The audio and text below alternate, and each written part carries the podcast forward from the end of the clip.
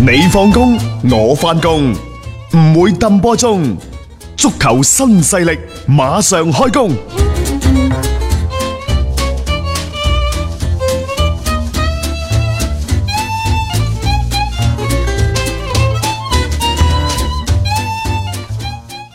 今日呢已經係一月十號，亦就係歐洲一月份嘅冬窗轉會過咗三分一噶咯。啊，係喎，但係呢，大家有冇留意今年冬窗轉會到目前為止水靜河飛？嗯， 冇咩大嘅轉會。當然啦，即係一個所謂嘅球王級，又或者係球星級嘅球員呢，即係你都好難喺賽季中好難嘅去轉會，除甚咗少嗰隊奇葩嘅利物浦利。物浦 當年之就外係咯，係咪但係嗰陣時嗰啲都唔係話好球王級好別奇嘅轉會怪，啊即係你睇下而家，即係包括西甲、意甲等等嚇、英超，基本上係冇冇轉人冇買人嘅。但係嗯你睇翻轉頭又好似啱我，嗱，譬如皇馬，皇馬已經多到唔想買啦。嗯啊，尤其呢，即係嘈咗大半個賽季嘅保羅普巴，而家嗰度 佢都唔想要啦。嗯嗰度保羅普巴，你有冇發現風向轉咗啦？大雄，係啊，而家亦都冇再跳出嚟去示好咩？啊皇啊馬皇馬咩祖雲啊祖啦雲唔講啦，而家選擇沉默，照做手術，自己病埋喺耳邊，好奇怪。啊咁然之後，曼聯呢，佢之前話想買，而家又話要扶植呢一個嘅本土嘅球員、嗯青訓嘅球員嚇，最以陣打造好而家嘅呢一隊嘅啊誒紅魔紅魔啊喺呢一套陣容嘅基礎上呢，再將佢提升等等，所以好似感覺上即其他嗰啲咩利物浦又唔買熱刺，係要話買人啦、但係你發現好似除咗帶翻俾流量摩連奴上任之後，帶翻俾流量俾熱刺，熱刺仲好似係嗰隊熱刺吧排名，冇咩又冇咩太大嘅實質性嘅 大該嘅贏嘅贏。飛躍啊！啊該輸佢係輸，啊係咪？係嗯然之後前六個球隊就係多咗對李斯特城，都冇咩太大嘅變化。上個賽季好嗰兩隊呢，又又係又係咁勁嘅，係就啊係多咗李斯特城入到嚟嘅啫。嗯，啊，好啦，然之後呢，車路士本賽季係主打青年軍嘅路線，佢仲要係即係解禁之後，諗住係可以係大手大腳咁樣去隱瞞啦。而家都係只聞樓梯響嘅啫，即係車路士嗰邊好多個傳聞，但係冇一單係即係最終係作啊實。當然咧吹水嘅就唔嗯少，話曼聯呢而家就夾啱咗就係波羅保巴嘅替身噶啦，嗯啊嗯就係呢一個亞積士嘅中場雲迪碧克。啊！呢位仁兄就好多球隊都話睇啱嘅，咁包括夏天嘅時候又一度可能會轉會皇馬唉等等。如果係講吹水嗰啲多啦，包括迪列治話祖雲達斯租借翻亞積士啊等等，比達爾又要過曼聯啊嗰啲，全部都係嘅。係啊，但係呢，只係講嘅啫。嗯啊，即係冇咩實質性嘅一個內容喺裏邊嘅。 即係其實東窗都係咁樣樣嘅時間短，你真係一下子你又要揾個人翻嚟，稍有不慎咧，嗱、好似曼聯揾咗 A 山齊士咁樣樣咧，其實都幾炸彈嘅。最好玩嘅呢，其實都係曼聯。曼聯真係流量擔當，因為呢班波入邊啲奇葩球員喺今時今日越嚟越多。保羅普巴唔好講啦係嚇，係仲有一個連加特，佢真係不顯山不露水，以全年齡入球零助攻，再次走入翻大家嘅球迷視野視線好嘢入邊嚇。 然之後呢，唔得啊嘛嗯嚇，我再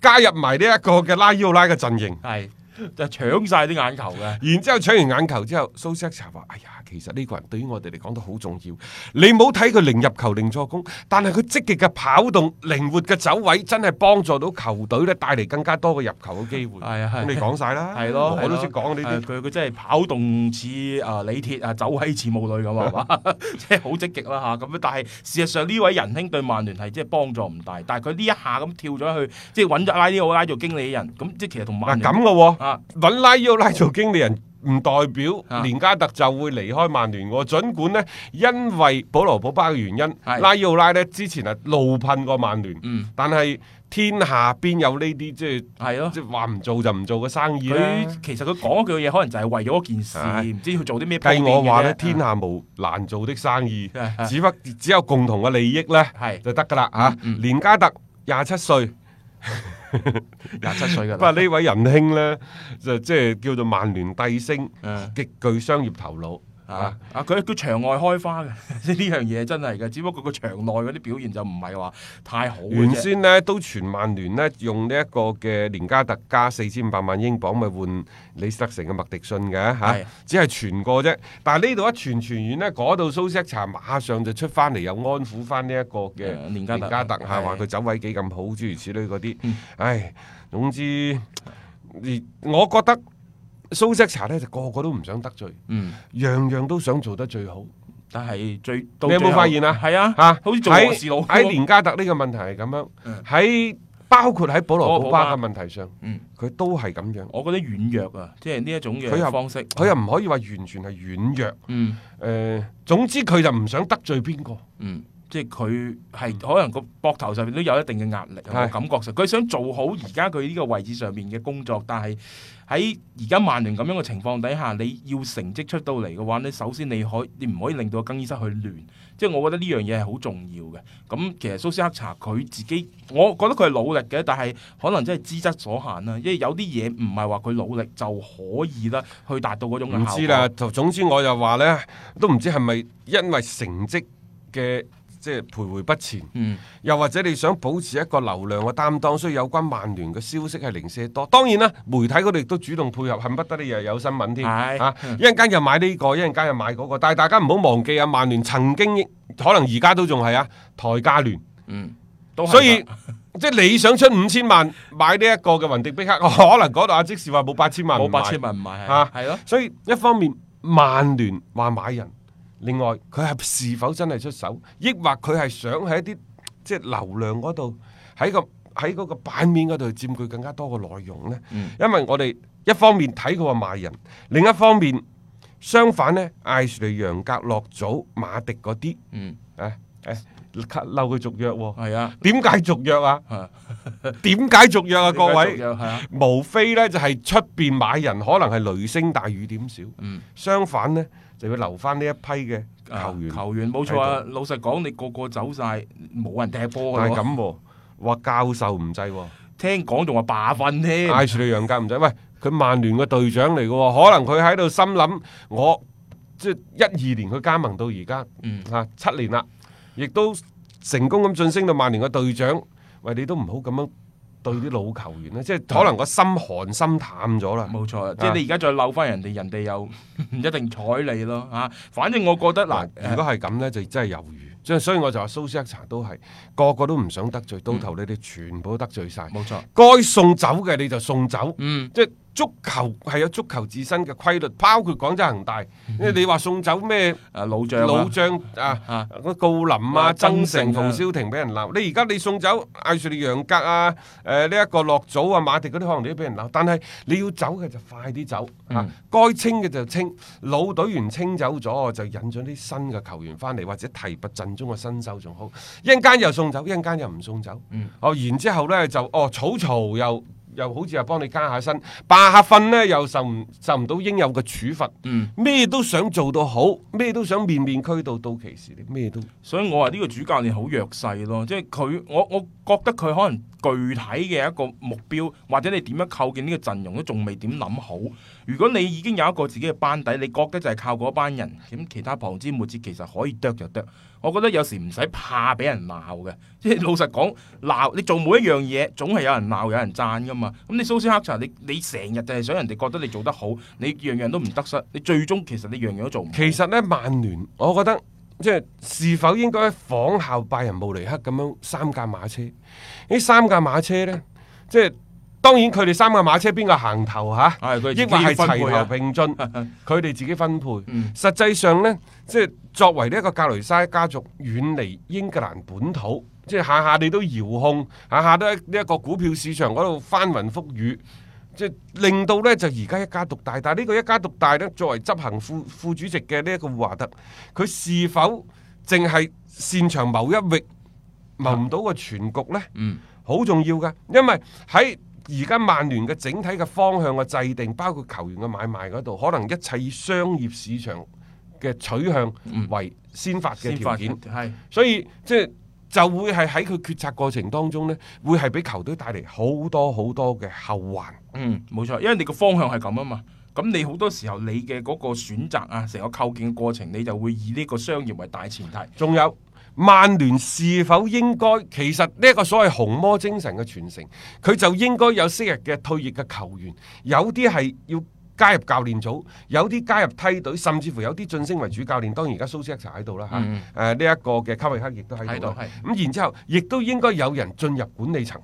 去話事。佢而家少咗呢啲你喎。諗下，拜仁慕尼黑就真真係做得好啦。啊哈，啊係咯，你最近點簡解約翻嚟啦？係簡恩已經正式官宣，翻翻到安聯球場，以新任董事嘅身份亮相。喂，各位要留意喎，佢呢個董事又真係管事嘅喎，係啊，啊佢唔係一個虛涵嚟㗎，佢係三架馬車之一嚟嘅喎，好勁嗯啊佢㗎！等於係咪頂咗以前侯尼斯嗰個位係咧？嚇咁啊，即係其實佢係一個幾有佢實最力嘅勁人嘅呢一個係俱樂部主席，一個監事會嘅主席。嗯勁仲呢一個兩者之間最勁嗰個係監事會嘅主席。監事會主席係啊係啊嚇，即係而家呢，可能路明尼加係監事會主席，嗯佢呢就俱樂部嘅董事，可能接住落嚟會選佢做俱樂部嘅主席。嗯即係如果講排位嚟講，二哥，二哥咁好犀利㗎啦，一翻到嚟咁當然其實嗯但係簡一啊將來一定係做一哥嘅人。咁梗係啦，路明尼加其實佢個誒任期都係過兩年，我冇記錯嘅話嗯都差唔多㗎啦。咁呢個就係其實人哋嘅俱樂部嘅文化傳承啦。你諗下，簡恩一九九四到二零零八嗯前後十五個年頭，佢就喺拜仁嗰度效力，嗯效力咗十五年。喺曼聯球迷嘅心目當中就係非常之高高嘅威望。嗯，假設嚇舒米高係啊相同嘅位置，嗱，因為點解呢？舒米高喺曼聯又係咁樣嘅但係舒米高有個角色哎硬傷，佢最後喺曼城退役係嘅。啊一回事呢。即係我舉個例子，即係係誒簡恩啊對個應地嗰個位或者地位保方啦，係啊係咯，又或者即係其他再再講埋，即係你其他咩你要費典南嗰嗯啲得唔得啊？嗯包括即係傑斯而家威爾士國家隊主教練啦哦係啊係嚇啊啊碧咸呢啲都係當初九二班嘅標誌性嘅人物。嗯點解人哋碧咸自己去大聯盟整隊波都唔翻嚟。咁不待見佢 呢？係咯，同埋好似同曼聯嗰邊嘅一啲相關嘅合作啊，碧咸都唔算特別多喎係呢樣嘢嚇。傷咗心啊嘛，啊啊！ 嗰只靴都係幾犀利啊！ 即係老實講句啦，曼聯呢就缺咗呢樣嘢，即係我覺得管理層裏邊冇嗰種嘅鐵骨錚錚嘅嗰種嘅紅魔嘅人喺度咧，係把持啊或者叫做主持大局啦啊又或者即係話喺誒呢一個活華特做所有嘅決策之前呢，係冇一啲有紅魔傳承精神嘅老臣子，做過球員又做過管理層，有一定嘅壓力嘅人呢，嗯去據理力爭。所以好多時呢，就俾呢個活華特呢帶嗰個方向啊，最終係帶偏咗。啊跑偏啊，係嗯真係大偏咗嗯係咯係咯，咁啊，所以曼聯你要一下子扶翻正呢，睇嚟唔係話淨係蘇斯克查一個人嘅問題，即係成績係一個好重要嘅點。但係嗱，限米煮限飯，陣容就係咁，教練嘅能力就係咁樣樣啦。嗯但係關鍵喺決策層面上面有有冇個人可以企出嚟力挽狂瀾，呢、個好重要啊！好啦，咁啊睇完拜仁啊、曼聯等等嘅情況之後呢，我哋時間亦都差唔多吓，又或者喺呢度呢，睇睇今晚呢啲賽事嘅補充啦。嗯其實今晚嚟講呢，英超聯有一場提前打嘅賽事，石飛聯呢係對住韋斯咸。咁啊、另外呢，有法甲啊，亦都有葡超啊等等嘅賽事。睇下大雄呢，就今晚嘅賽事嗰方面有咩補充誒、先？啊其實石飛聯對韋斯咸呢場波應該我覺得幾好睇嘅，不過時間就即係麻麻地啫。但係韋斯咸之前係大勝㗎，即係摩耶斯上任之後第一場比賽。誒、呃不過我始終覺得啦，客場同主場係兩回事，同埋一場大勝之後呢，我擔心呢邊嘅韋斯咸突然間呢會成為大家一個嘅幾關注嘅一個對象。實質上呢，忘記咗石飛聯佢應有嘅本身嘅嗰種嘅能力。呢隊波嘅主場其實係幾穩定嘅。其實石飛聯嘅主教練基斯懷特啊，係一個非常非常非常有料嘅教練嚟嘅嗯。即係、可惜呢場波今聽日凌晨三點鐘開打，大家未必睇下。有機會大家睇睇啊，因嗯為呢班波誒冇大牌球員，冇強力嘅外援，就係、靠一班即係英冠水平嘅球員球員。係啊但係呢，呢、個基斯懷特真係近乎於死忠級嘅咁樣嘅即啊係俱樂部嘅主教練。嗯，所以有時揀主教練呢，真係嗱呢啲一個佢咧，一個嗰個潘尼茅夫嗰個，啊我覺得喺英超咁多球隊當中，三中衞嘅體系啊啊，啊哈，石飛聯係打得起碼排前兩名嘅。好啊，咁啊睇睇佢哋今晚可唔可啊所以繼續啦大大家啊有機會嘅話睇睇呢，就係呢個基斯懷特一啲誒、呃所謂執教嘅能力同埋水準，以及喺場邊嘅臨場指揮嘅能力。啊嗯，OK，咁我哋今日節目時間亦都先到呢度啦，下面啊交俾阿強哥同大家講講佢嘅心水啊。天天講競彩，日日有紅單。彩虹珠公眾號平台特約競彩講師李漢強，每日分享獨家觀點，更有進球數、波膽等精準猛料放送。玩競彩，先關注彩虹珠公眾號，紅單心水，天天放送。星期五晚嘅英超咧都有安排一場比賽嘅，咁啊係由石飛聯咧主場對呢個韋斯咸啊，咁啊呢個賽季咧最成功嘅一個升班馬咧，應該要數呢隊石飛聯啦。咁啊聯賽廿一輪過後咧，積到廿九分嘅排名第八嘅，誒、同一時間嘅曼聯呢，都不過係三十一分嘅啫，咁啊上屆歐冠嘅亞軍嘅熱刺咧都係得三十分嘅咋啊，咁啊阿仙奴更加唔使講啦，廿七分咧仲排喺石飛聯後邊添，咁啊難怪咧佢哋嘅教練啊基斯維達咧，誒、上賽季喺英格蘭教練協會嘅評選當中咧，係最後係力壓高普同格迪奧拿咧攞到 MVP 嘅。咁啊睇嚟咧真係有料之人啊！咁啊由於受制於球隊嘅一個整體實力咧，就係、肯定就唔係好強噶啦。咁啊目前呢，誒球隊嘅攻擊力咧就冇辦法同呢啲傳統強隊相比嘅。咁但係防守咧，基斯偉大做得幾幾好㗎，廿一輪咧先失廿一球嘅啫。咁亦即係話咧，場均失一球呢個數字咧，喺而家嘅全英超排名當中咧，佢哋係排到第二嘅，已經係好好㗎啦。咁啊，上周嘅足總杯咧，石飛聯同韋斯咸咧雙雙擊敗對手晉級嘅。咁啊，石飛聯咧用嘅係替補陣容，咁啊主力球員咧獲得咗十日左右嘅一個輪休嘅一個時間。咁而韋斯咸咧，因為啱啱換教練啊，莫耶斯上任咧時間唔多，咁啊冇咩喘息嘅空間啊。咁啊，所以咧我哋見到佢喺足總杯咧，直頭就係全主力嘅一個陣容，誒直頭就係一種搏殺嘅感覺。咁估計咧佢就真係唔係為咗足總杯要攞到咩幾好嘅成績嘅，完全就希望以賽代練呢，迅速揾到一套可以贏波嘅陣容嘅啫。咁、啊，好為後面嘅補級咧打落呢個基礎啊。咁、啊，好彩呢，而家嘅積分形勢咧都唔算好差。咁、啊，韋斯咸呢，雖然排名呢稍稍靠後，咁、但係呢都係僅僅高出降級區嘅呢、個誒、呃屈福特啊、班班尼茅夫啊嗰啲三兩分咁啊多咁多嘅啫。咁、但係呢，佢哋離誒呃而家呢場啊呃排名第八嘅石飛聯呢，都係七分嘅差距啊嘅話。誒、呃如果話即係今晚嘅比賽如果贏到嘅話呢形勢即刻可以扭轉㗎啦。咁、啊，所以呢，今晚嘅比賽呢，對於誒呢隊咁啊主隊嘅石飛聯嚟講呢，或者係希望攞到好成績嘅一場比賽，但係對於韋斯咸嚟講呢，誒、不妨可以將佢睇成一場生死大戰呢，都講得過去嘅。所以大家嘅戰意係唔一樣啊。咁、啊，既然上週呢，人哋輪休嘅時候呢，莫耶斯係啊用主力。咁啊冇辦法啦，咁啊睇嚟呢，你上半季懶懶散呢，下半季唯有人哋休息嘅時候你搏命啦。咁啊，所以今晚呢場比賽呢，都有得打嘅，所以都唔好忽視呢個韋斯咸嘅一個爆冷能力啊嚇咁啊，各位聽眾，如果話想要更多嘅比賽資訊同觀點呢，可以攞起手機添加彩虹豬公眾號嚟接收嘅。彩係彩票嘅彩，紅係紅當當嘅紅，豬係豬籠入水嘅豬。彩虹豬公眾號一定有好嘢俾到你啊！多謝大家關注。